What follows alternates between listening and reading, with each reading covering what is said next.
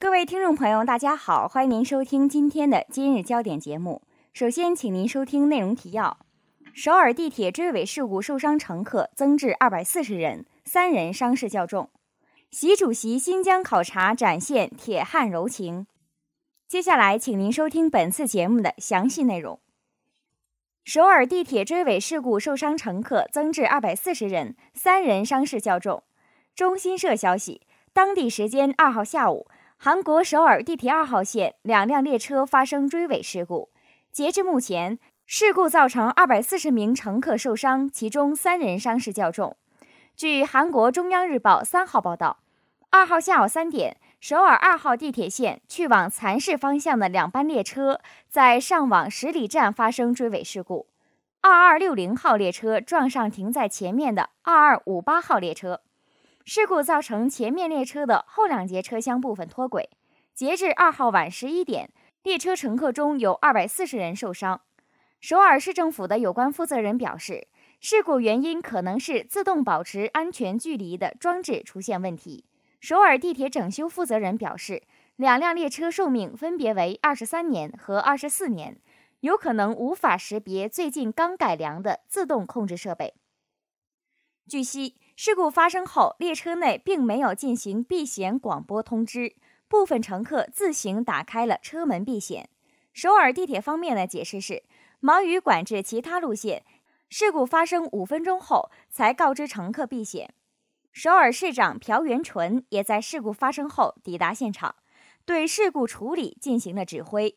另外，韩国国土交通部成立中央事故处理本部，向事故现场派遣铁路安全监督官。中央日报消息也称，庆州度假村坍塌事故后发生岁月号沉船事故，现在又发生地铁追尾事故，韩国国民陷入不安情绪。本台记者张驰报道。习主席新疆考察展现钢铁柔情。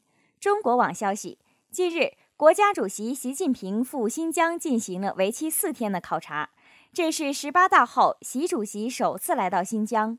他的一句“最美还是我们新疆”展现出的真挚情感，一下子打动了无数关心、热爱这片土地的人。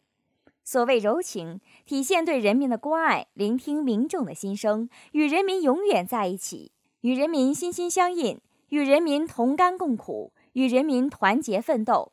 这是习近平的一贯要求。人们记得，二零一二年十一月，他在当选中共中央总书记后，同中外记者见面的演讲中，十九次提到“人民”二字。柔情体现在关注民生，柔情体现在关注孩子的成长，柔情更体现在民族团结上。一路走，一路看，习主席展现的柔情一幕幕。他两赞戍边民兵马军武了不起。